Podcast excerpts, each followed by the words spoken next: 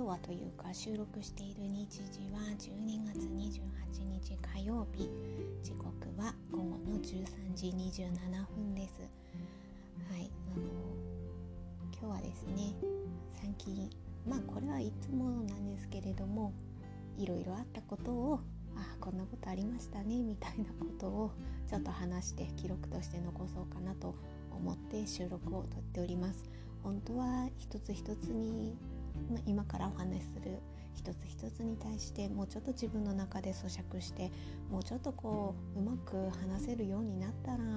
あの本当は収録したいななんては思っているんですけれどもどうしても年末年始になりますとこうやって時間をとって一人でマイクの前で話すという時間が取りにくい状況です。今日を逃してしまうと本当に1月の頭までああもうゆっくりこうやって話せないわって思ったのでちょっとね、うん、そそこまでちょっと持ち越すにはね自分のある意味自分の中の何でしょう鮮度？鮮度っていう表現が合ってるかちょっと他にちょっと言葉が見つからないのでそういう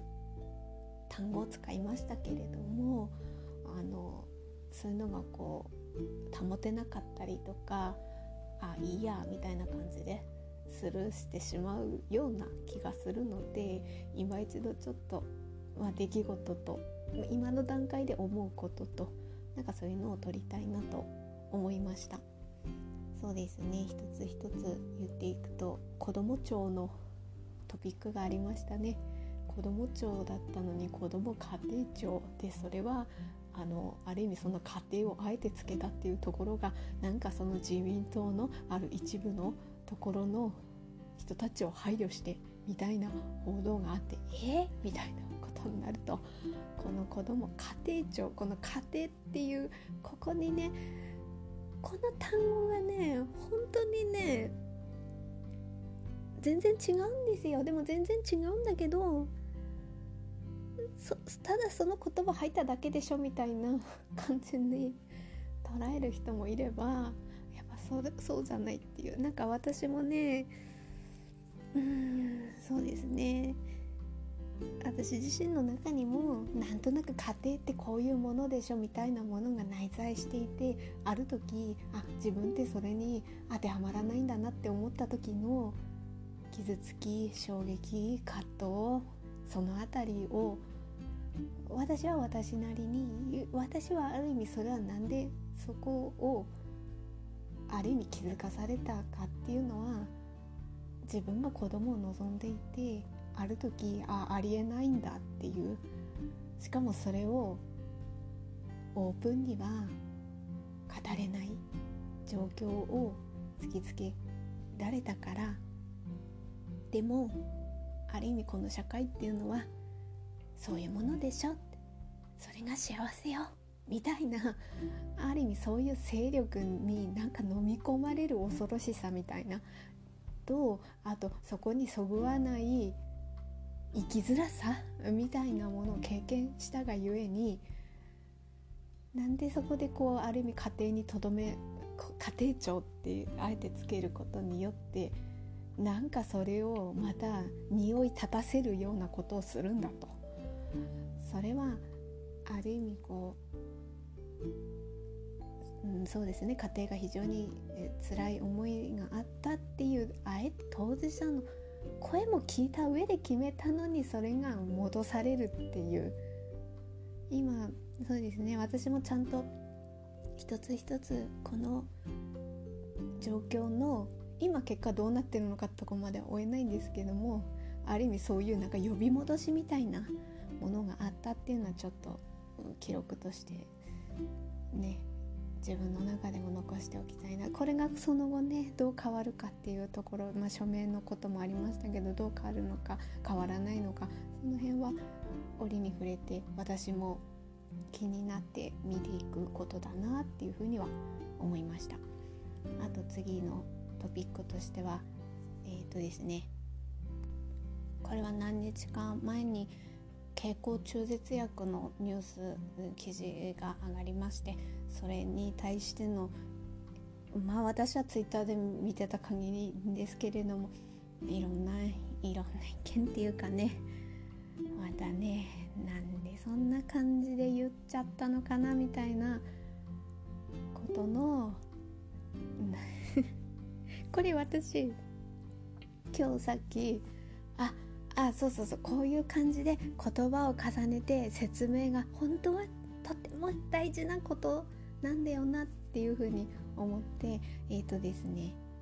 高橋ルナ先生っていうのかしら。あの産婦人科医の先生が YouTube をやられていてそれの中で、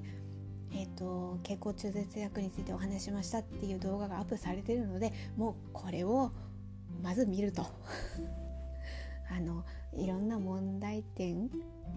とあとこれこここの部分に対しては確かにそうだよねっていうとことあとここに関してはなんでそんな感じで言っちゃったのかなっていうところとそこがあのお話しされてるのでもうこれこれこれをまず見ましょうっていう感じですかね。でもこうなんか自分私はねまた立場は違うけどなんかこのある意味この金額設定の話とあと言葉の選びですよね。あそこでこう何て言うんですかね。気持ちがこうざわつく？気持ちっていうところは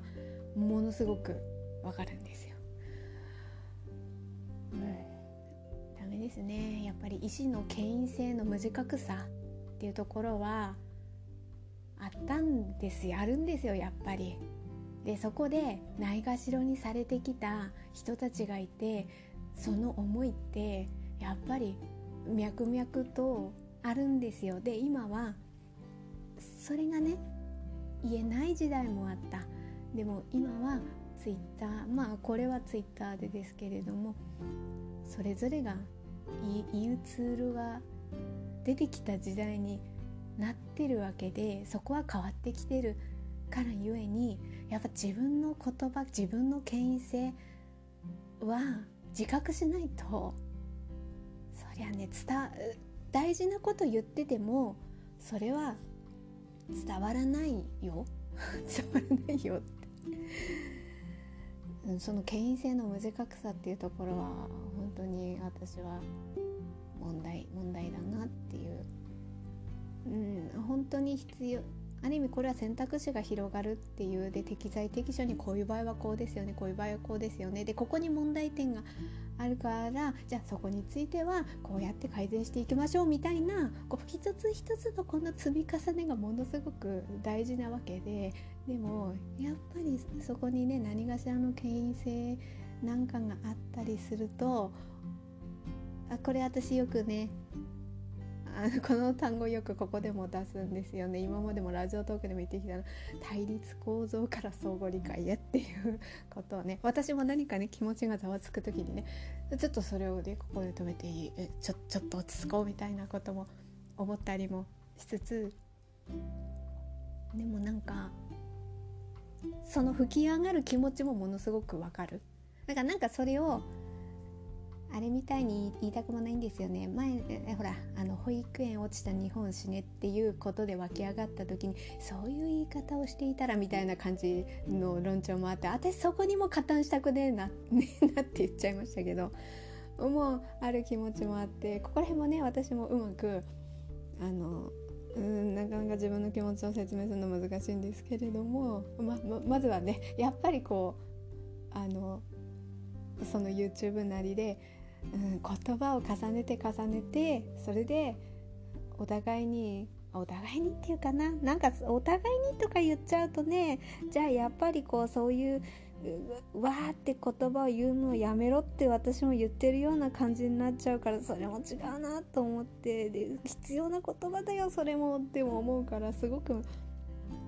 難しいんですよね。だからねあこれはもう私はっていうことで言いますけど私はだからそういうのがすごく難しくてこうやってマイクに向かって音声として話すようになったんですよね。まあまあそれが今私のできるギリギリの範囲内っていうか文章ももちろん大事だし書いてきた書いてきたんだけれども、うん、その上でね言ってそこでまた言葉積み重ねて言って考えてまた言葉積み重ねてみたいなこの繰り返しでもねそれもなかなか本当なんでこんな説明しなきゃいけないの？すごい思って私ももちゃもちゃもちゃもちゃ言ってますけど。はい。まあそんなことがありましてやっぱこの蛍光中絶薬の、はい、話題がありましたということで私は選択肢その人の適材適所にそしてその人がいろんな出来事に何かしら傷ついたりあることはあるでもこの状況が過去に過去にっていうかあった上でこれから生きていくっていう時にいかにその選択肢あのこれはこのことは確かに悲しいことだった。でもその後にこういう感じでこういうふうに選択をして良かったとは言い切れないまでもあそこでの選択できたのは良かったなとかね何かしら何かしらその人が折り合いをつけつけられるかわからないけれどもつけるつけられる方向にいけるようなね選択肢が広がるのであればそれは大事じゃないかなと思ったのでちょっとこのことも、はい、今挙げさせていただきました。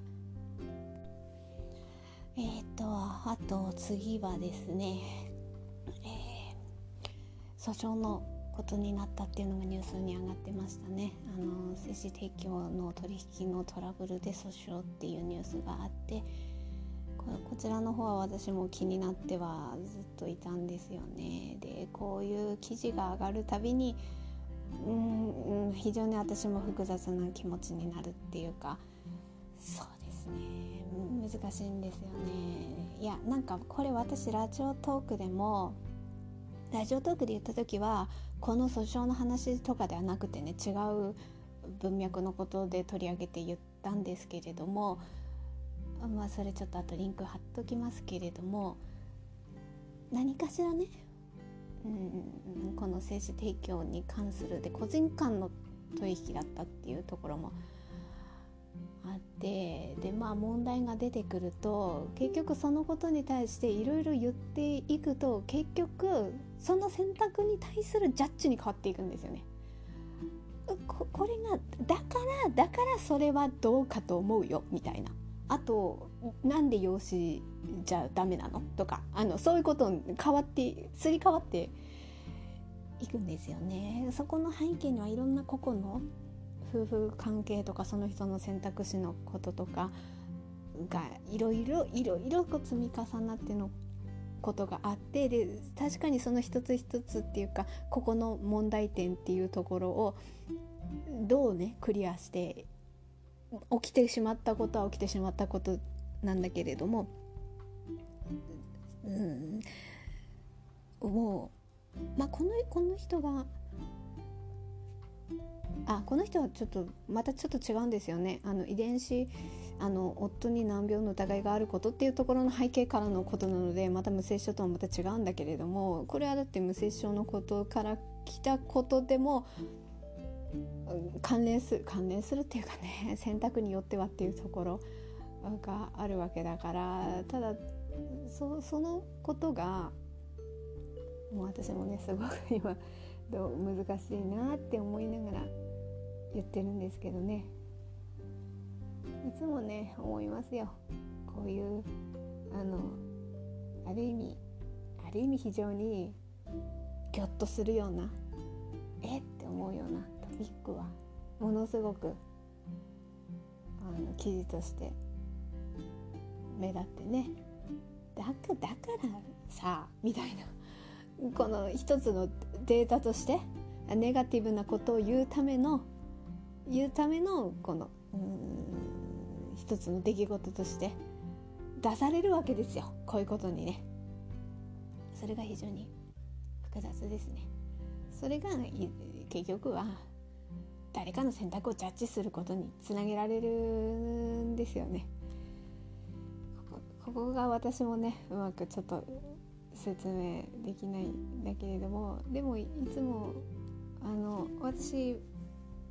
その精子提供のこの個人間の取引のことですよね。SNS があるからこそこれは前ねあの荻上チキさんのセッションで出自を知る権利というか、まあ、親子を認めるあの法整備のことの取り上げられた特集があった時にメールを送って言いましたけどこの個人間のねあっちから近づいてくるんだよってことを言いたかったんですよね。ねそそういうところで問題が今今あるんだよ。そういう問題もあるんだよっていう自分こっちが何も言っていないのにみたいな。まあそれとまたこの人とはまた違うけれども。でも何て言うかな。そこをね紐付けられて結局はこういうネガティブな感じに捉えられてしまうんだな難しいなどうしたらいいんだろうなってすごい思いますね。だから私としてはあの卵子提供だったらこういうことにならないんですよ。これ前どっかでもラジオトークでも言ったけれども私が誰かにあ卵子がね卵子のことの方で困ってる夫婦がいたとしてじゃあ私が提供しようと思ってその夫婦にトントンって「お困りですか？卵子提供しましょうか?」って言ってそこでは成り立たないんですよ。卵子のことだったら。なぜなら卵子を取り出すためには必ず医療的介入が必要だから。そうなるとある意味第三者の目が入ってくるわけですよね。でも精子提供だとそこをねスルスルーっていうか飛び越えられるんですよね。お困りですか?」って言ってトントンってきてでそこで「はい」ってなったとしたらその医療医療者の目が入らずにあの行おうと思えば行えてしまうっていうところでその後に何か問題があった時にそれを客観的に「ああの時はこれこれこうでこうだったんですよ」って言える第三者の客観的に言える存在がないんですよね。だからそれが卵子提供と精子提供の違いで精子提供の場合になるとこういうことが起きてしまうんですあの時こう言ったじゃないみたいなことになってでそれが訴訟になるとほらこういう選択をするからこうなんだよっていうことでその選択自体を否定するこ理由付けに使われるんですよね。ここがここが私はなんかそその選択自体を否定あ難しいですね。うんだそそこは本当に そこはねあどうしたらいいのかなっていうなんかそれで私もなんか胸痛くなっちゃうんですよね。なんかある意味こう無精あ私の場合はね私の場合は無精症からこう来るこういう選択を考える立場にいたいたからいたからこそその先にでもだってそれまで妊娠出産したいって思ってたわけだから。思っててそうだねそうだね早くできたらいいねはい私も頑張りますみたいな感じで言えてたんだよ。言えてたのが精子がないっていうことでえってなってでそっからでも妊娠出産したいんですってなったらえなんか私わがままなのかな？あのこの辺のね親のエゴなのかっていう問い問いのことに関して私前も配信とかで話しましたけど親のエゴのことでね。で揺らぐ自分っていう気持ち？で言ったことはありますけどそこでねそういう悩みに立たされてでももし私も連れ合いも、うん、例えば連れ合い敵からしてももしもねいやあなたが産んでくれた子だから自分は可愛がられるんだとそして家族としてやっていきたいんだっていう風になったらそれはある意味希望なわけですよね。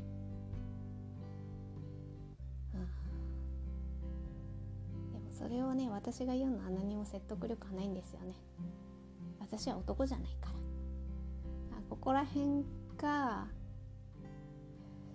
あまあまあここら辺もまたねまだちょっと論点はずれていくんですけれども。ねすごい難しいですね。ちょっとこうなんか私もあのうまく説明できずに。時間だけが過ぎていってしまってるみたいな感じでなんかね申し訳ないんですけれども。とにかくそうですね。きれい事かもしれないけどその先の一つの選択肢としてあるんだよっていう感じでねなればね無接触のその先を考えた時にねまた気持ちは違うんだろうなっていう。だからあの当時の私の気持ちですよ。あの当時ね。それぞれ選択肢があるわけですよ。あの無接触で同じような状況であの悩んで手術に臨んでで採取できずもしくは採取できたとしてもあの妊娠に至らなかった場合のその先の先でただただその先の道ってあって最後のゴールのあの扉がね右か左かでただ違っただけなのにこっちの扉の人はまああんまり見えないからね。うちらの立場なんかそうでしょう。あえて言わなかったら見えない。まあまあ言わなきゃ誰でも見えないんだけども。うんとある意味美談にもできるんですよ。言い方によっては。ね。私はちょっと言えなかったですけどね。うちの辛いにはね。子供だけが全てじゃない。あなたとずっと一緒に生きていければそれでいいのよと。私はとてもそれはとてもそれはなんかそういう感じでね。言えたら違ったんでしょうね。でもねそれ言っちゃったらえ何のために私子供産みたいと思って未来描いてきたの？みたいな。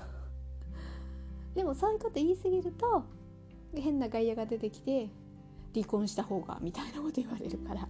いやいやそうじゃねえよっていうことなんだけどだからここら辺もね言い方もすごい難しいんですよね。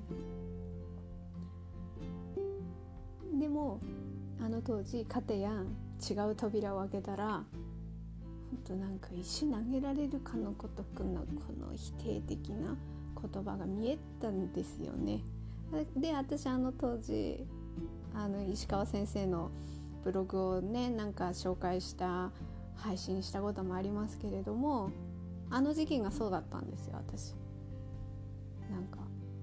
自分も途中まで同じように悩んでたけどその先の扉の右か左かで違っただけでなんでこんなにその選択肢に言われなきゃいけないんだろうみたいな歯がゆさがすごいあってでも言えないんですよね。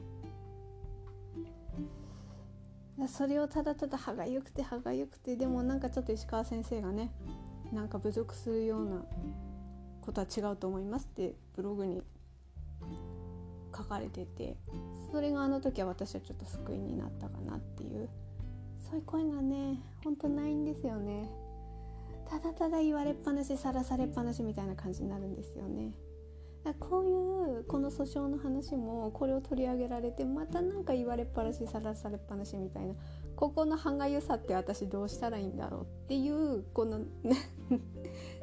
これもまたねずっと私も続けてるんですけどね。いやそれぞれに夫婦にいろいろあってその先に選択するんだよみたいな。ね。なんか全部こう一括りにされるような。あとすごくねこの精子提供だとね特にこの話とかもそうだけれども不倫の文脈でこう見られるっていう感じもあってね。そうそことも難しいんですよね。まあ、このこの場合の話がどういうあれかは私は分からないですけれどもそうじゃなくてもそうですよ。不倫の文脈で見る人いるんですよ。旦那がいるのにっていう感じで。いやいやいや無精症があうちらの場合で言えば無精症があってその先に悩んだ先にっていうこそこが結局はやっぱりねよく絡め取られるんですよ。女のわがままだみたいなね。で旦那さんは立場弱いから言えなかったんでしょうとかあとはそんなに血血が大事なのかみたいな感じのおそういうふうにくくられてしまう。難しいですね本当に、私もだから本当にうんっていつもこうなんかね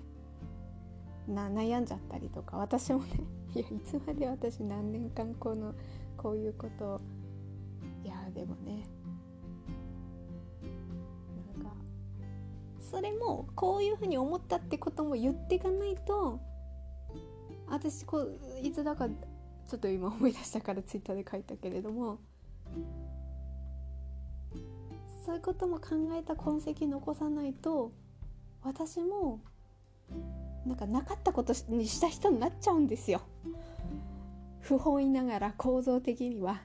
そうなるんですよ。なかったことにした側の一つっていうのは要するになんかこれは発端は2012年くらいか13年頃私が思ってるのはその辺りで卵子老化の特集があってその時の女性の声が知らそんなの誰も教えてくれなかったそういう言葉だったんですよ。あれって結構トリガーなんですよね。あの時期にも男性不妊の特集とかもあるんだけれども男性がそんな声上げてないですよ。誰も教えてくれなかったってね男の人言わないですよ。沈黙してますよ。いや心の中で思ってる人たくさんいるけれども。でも女の人の誰も教えてくれなかった。知ってれば今頃違った人生だったかもっていう女の人の声って結構やっぱりこうすごく引きつけられるんですよね。揺さぶられるんですよね。だからこそその卵子老化っていう言葉がものすごく大きなトピックとしてあの当時上がっていった。でこう要するに誰も教えてくれなかった。っていうことなんですよ。そこから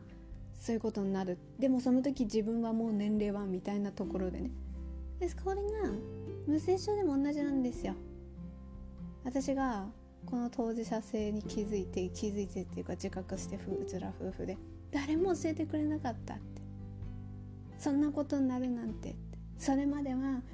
いつか埋めるように子宮がん検診とかね。何かこう子宮をエコーで見てもらってあ特に問題ないかみたいなところをねそれは結婚前からですよ。気にかけてねやっていた。でもこの現実を知ると私の子宮とか卵子のことだけじゃないじゃんっていうことに気づかされるわけですよ。その時に誰も教えてくれなかったって。えここんなこと卵子老化って言ってたから気にかけてやってきたのにみたいな。え私の卵子どうにかしたってどうにもなんないじゃんってことに気づく。誰も教えてくれなかったっていうそこで時が過ぎると私は知ってるのに伝えなかった黙ってた人になっちゃうんですよ。であもちろんその事実としてその人たちがどうあここでねどう思うか分かんないけれども世代がどんどん変わっていってね私はもう40代ですけど30代20代の人それはいつ当事者性を持つかわからないけれどもそれこそ今日知った人だっているでしょうね。自分が無精子症だったとか自分のパートナーが結婚しようとした人が無精子症だったって知った人がいるわけでえこんなこんなことになるなんて誰も教えてくれなかったみたいな。それがもうずっとつながってて時が経っていくと私も黙ってた人にななかなかったことにしたわけではないけれども結果なかったことにした人になっちゃう。ですよね。それがねものすごく私は歯がゆくてある時は誰も教えてくれなかったこんなことになるなんてって思った時代もありそれが1年過ぎ5年過ぎもう9年目ですよ自覚をしてからそしたらね言わなかったなかったことにした人になっちゃうんですこれが本当に私は歯がゆくて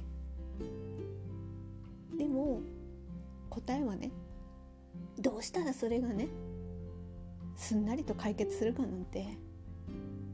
人それぞれ出す答えは違うわけで選択肢も違いますからね。そこがまあ前もどっかで言いましたけども考える選択肢の幅を広げたい。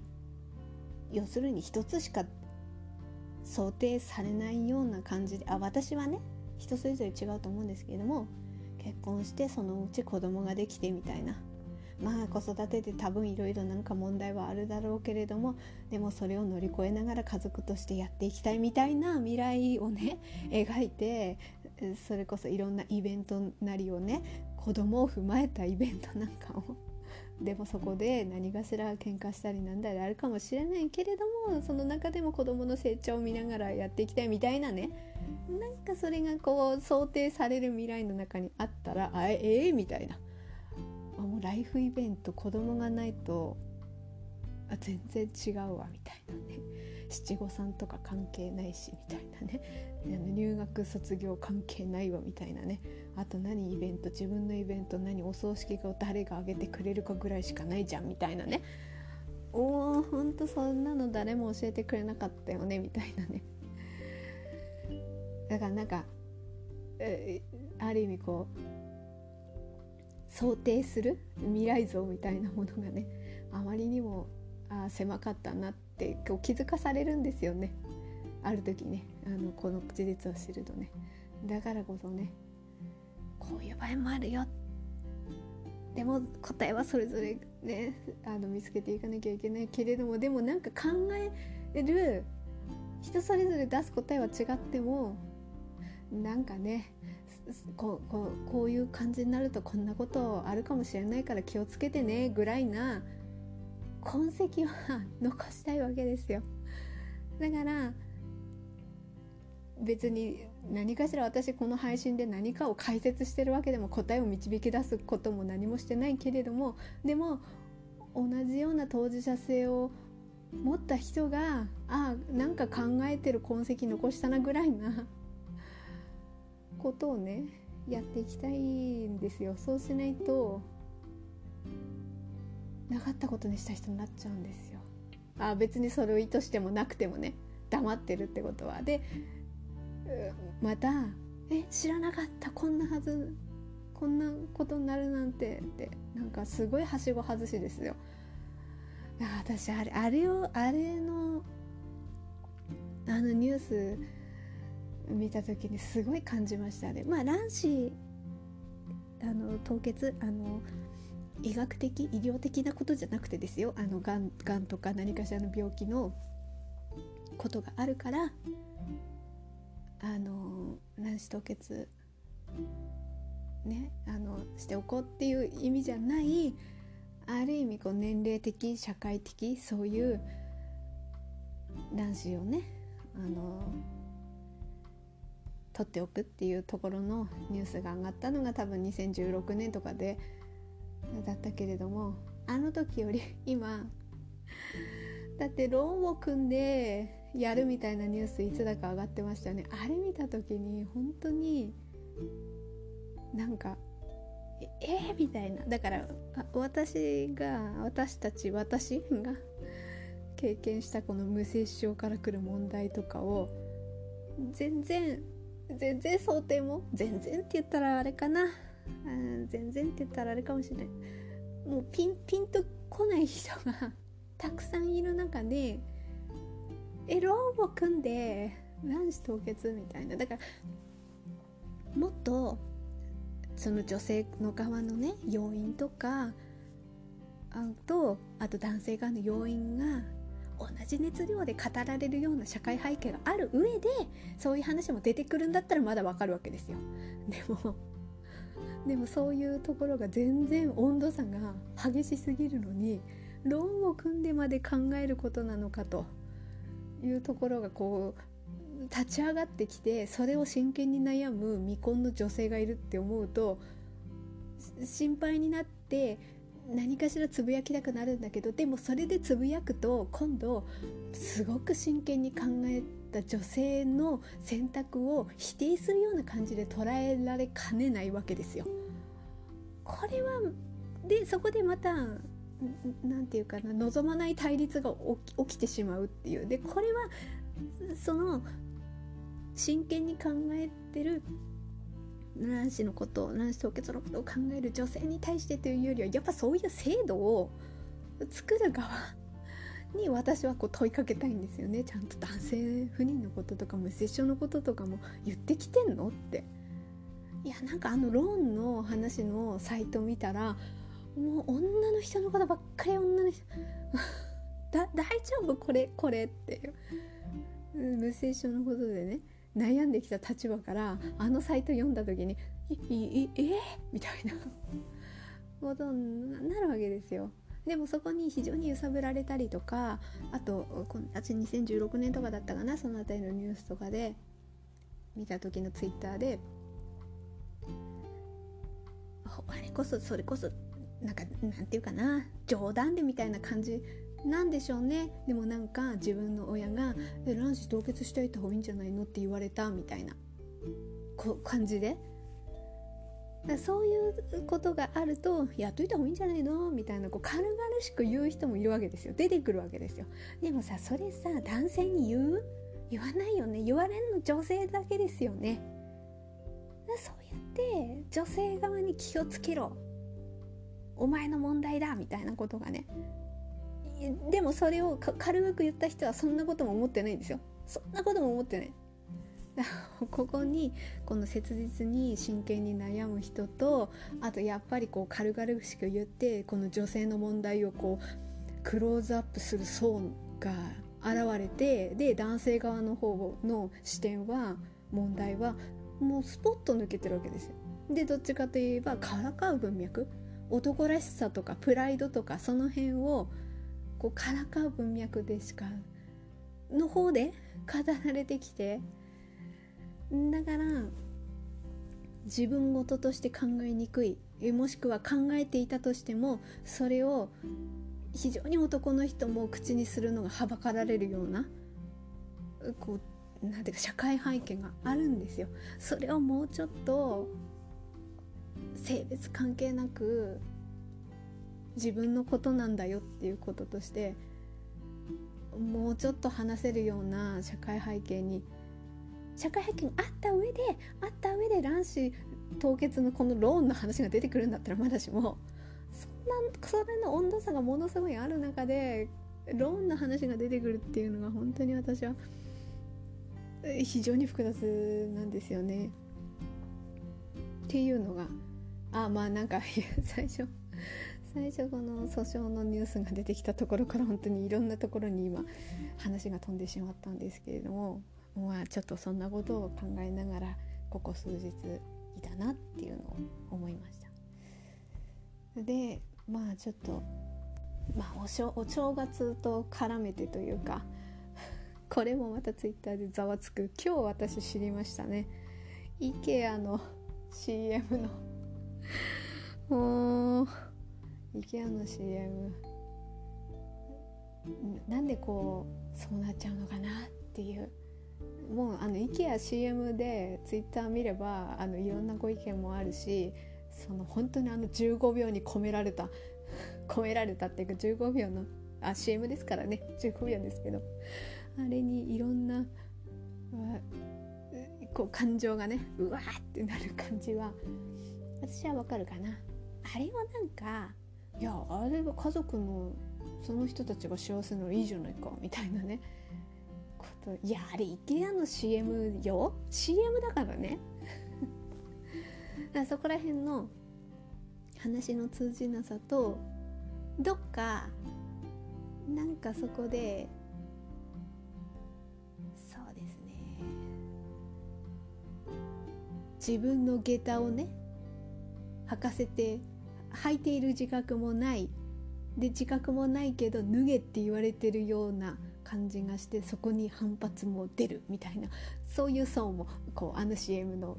いろんな意見であぶり出されてくるっていうところが何度もねあれを見て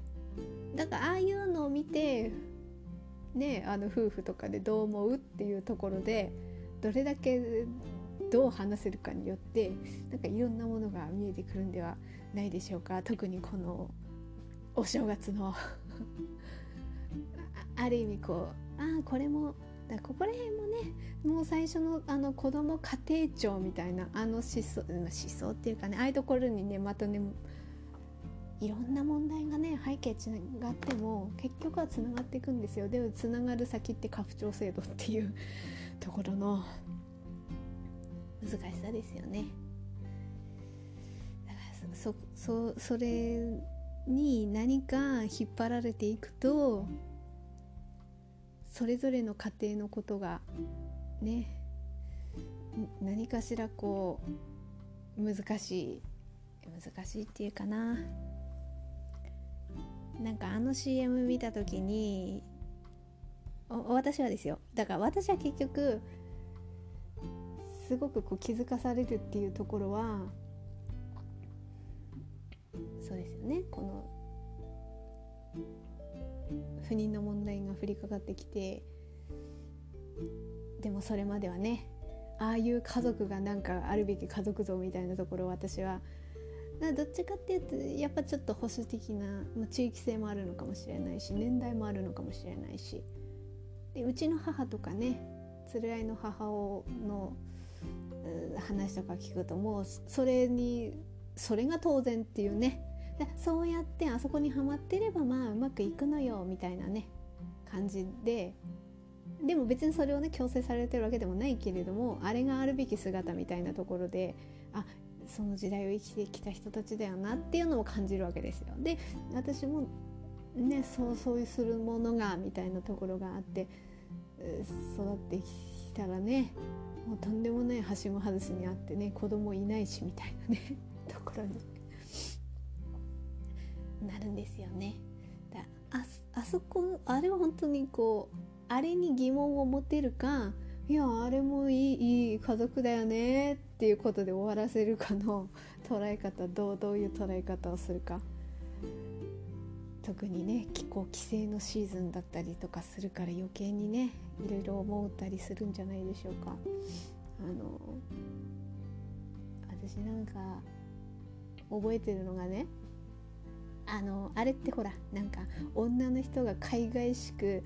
夫のまあまあ子供さんもいましたけれども、まあ、子供だったらもちろんねあまあ夫のね夫はなんか子供となんかテレビを見ててあははみたいな感じだけどなんか妻はこうなんかこうお盆で 運んできてソファーにも座らずみたいなね。あもう本当になんか言っててげんなりしてくるんですけど私エピソードでまあそれはちょっと規制のことでちょっと関連付けで思い出しちゃったのが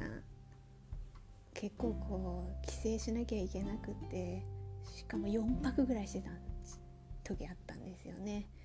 あの時にねいやそれはご飯とか準備していただけるんで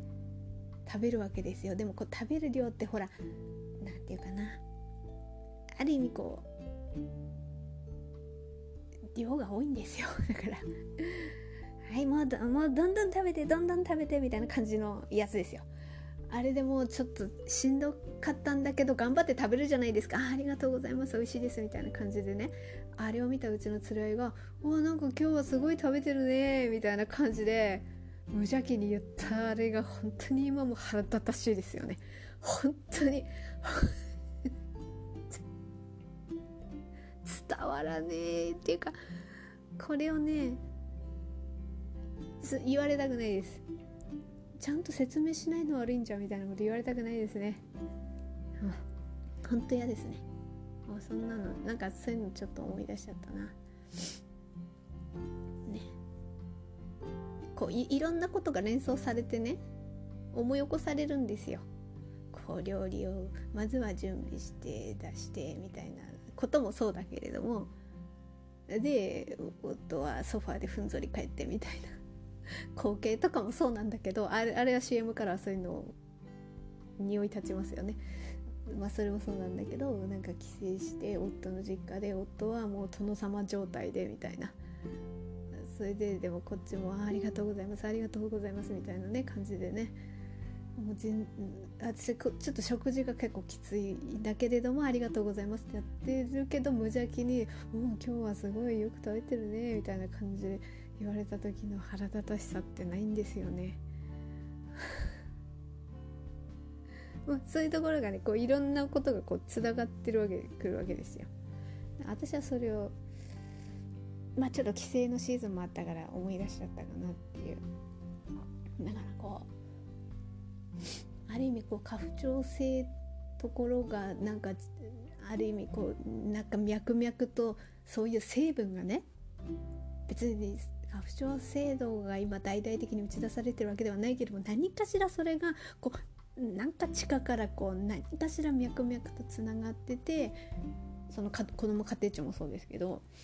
あとは何かしらこう妊娠出産子育てでなんとなく女のわがままみたいな見られかねない。あの中絶のあの薬の話が出た時の安易なっていう安易な中絶をっていうあの安易なっていうああの言葉の選びとかもそういうところもなんか女のわがままみたいな。でもあれってもっと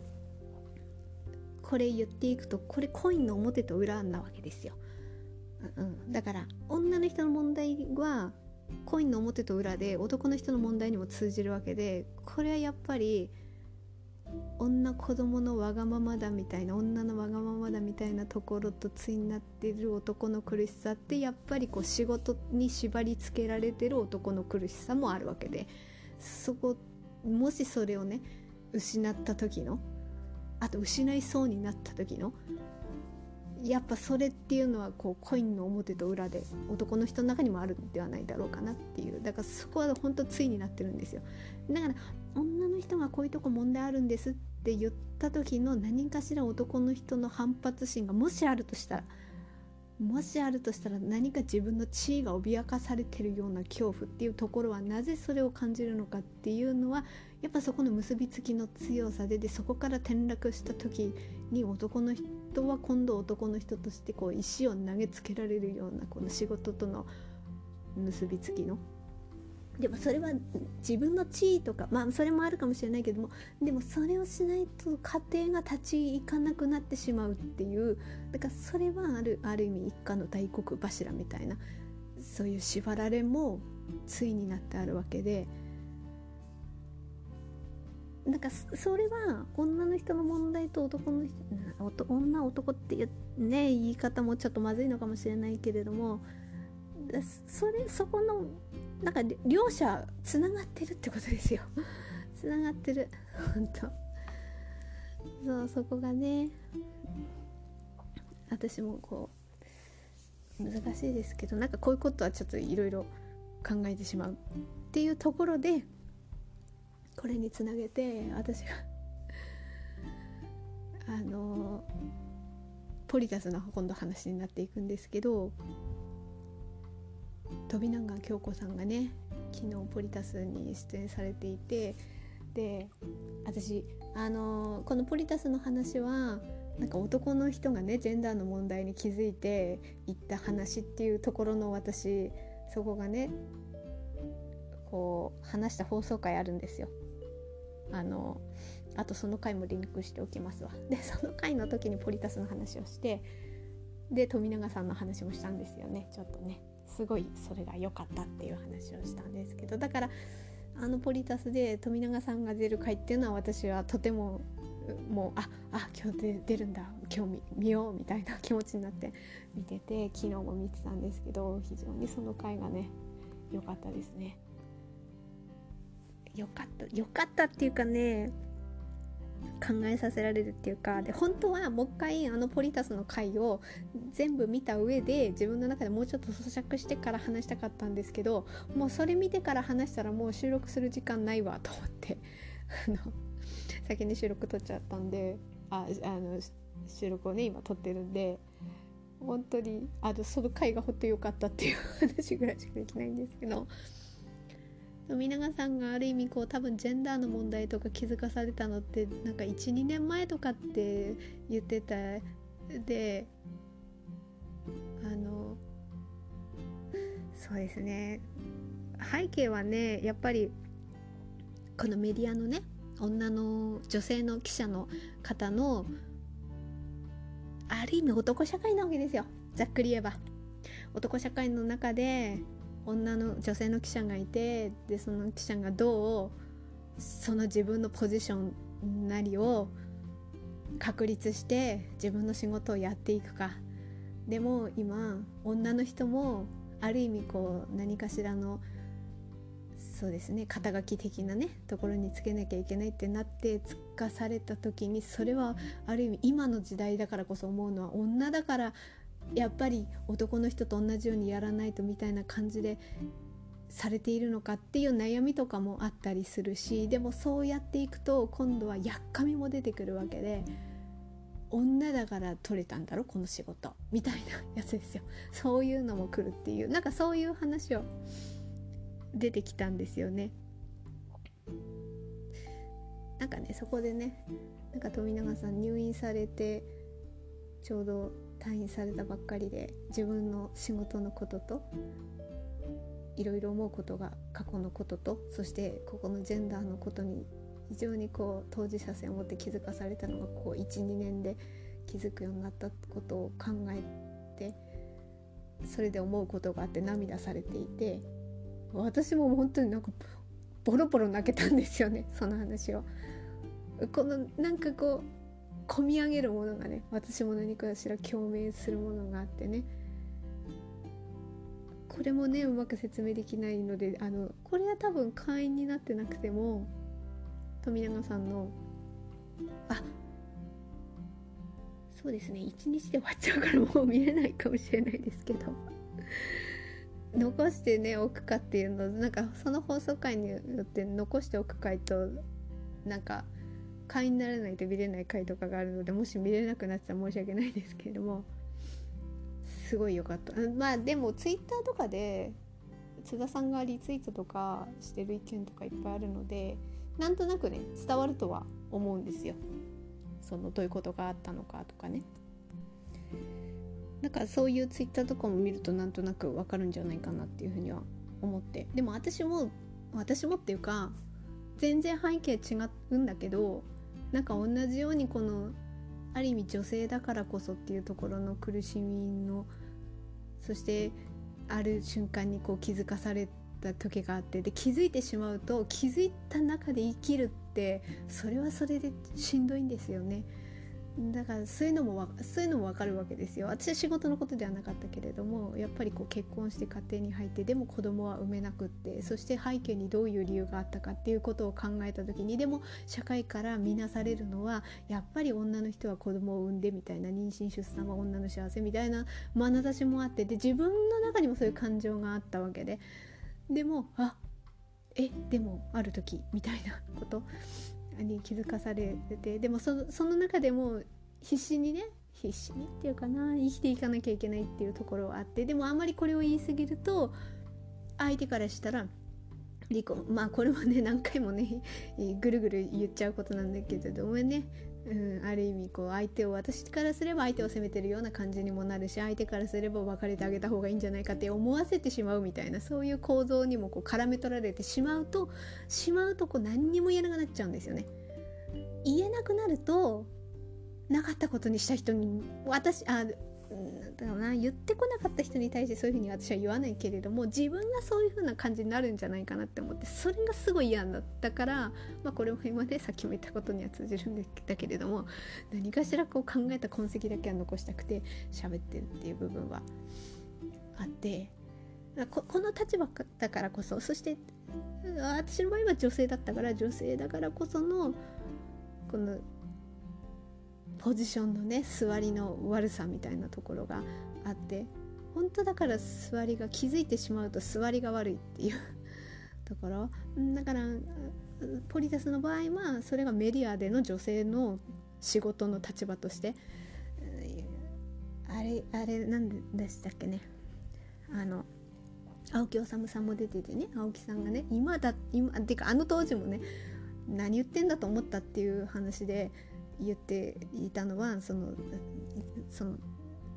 勤めてた会社に勤めてた時代の話だったかな。だから何十年も前の話だと思うんですけどある意味もう仕事えーと、その時上司から言われたっていうエピソードで言ってたのがなんだかこう仕事してて上司もいて同僚同僚だったのかな？同僚もいて遅い時間になっちゃってでも記事を上げなきゃいけなくって記事を書いてたけれどもその同僚だかが机に突っ伏してよだれを垂らしながら寝ちゃったわけですよ。もう疲れ切って。それを見た上司が青木さんになんかああれこそ素晴らしいみたいなことを言って言ってたらしいわけですよ。そして津田あ津田さんじゃない青木さんは何言ってんだと思ったと。要するにこうそれでちょっと言ってたんですね。あのリゲインの CM みたいって。これリゲインの CM が分かる世代っていうのもなかなかちょっと。どうなのかな？40代以上は分かるとは思うんだけれども20代もし20代とかになったらちょっとなかなかつい要するにえっと男だったらもう24時間仕事みたいな。それでなんぼだろ男としてなんぼだろみたいなある意味ホモソ的な感覚であれこそ美しいみたいな感じで上司が青木さんに言ったわけですよね。なんかそれをなんかそのエピソードとしてたわけ。だからそれくらいもうとにかく仕事として何投げを打ってでも仕事をやれと。で女も、えーと、それに食いつくんだったら女もそれくらいやれみたいな。だけど結局それは妊娠出産とかあと家庭に入ったり介護のこととか出てきたとしたらなかなかそれはできないわけで。でその中でどうやってやっていくかっていうことが今もう共働きの社会が当たり前になってきた時にもすごく問題として立ち上がってきてでその中でも女性記者がこういう人権の問題とかで非常に素晴らしい記事を書いているっていうその視点がある。まあまあそういう話をしてた中でね富永さんがこう涙されてたっていうところに私はグッときたわけなんですけれども、うん、である意味あ私はそれは全然背景は違ってもなんとなくわかるなっていうのはお同じようにその男社会みたいなところでわきまえる女でいるんであれば私はもうわきまえない女になってるわけですよ。だって無精子症のこと言ってるわけだからこの座りの悪さ。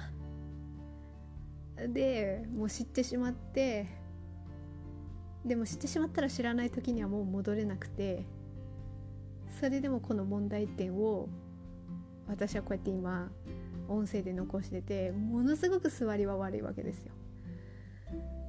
で連れ合いとのエピソードを言ってても結局は連れ合いの悪口言ってるみたいな感じになっちゃうわけですよ。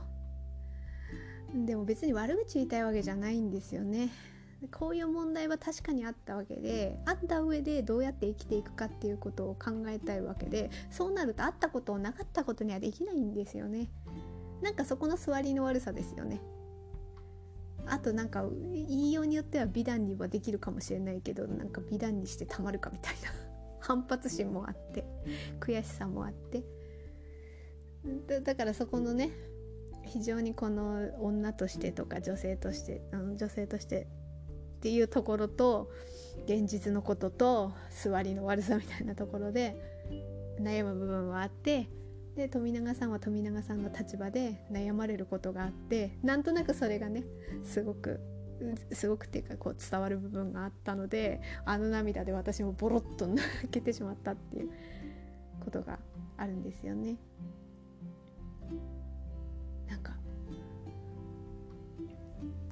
まあそろそろもう1時間に経つんでそろそろ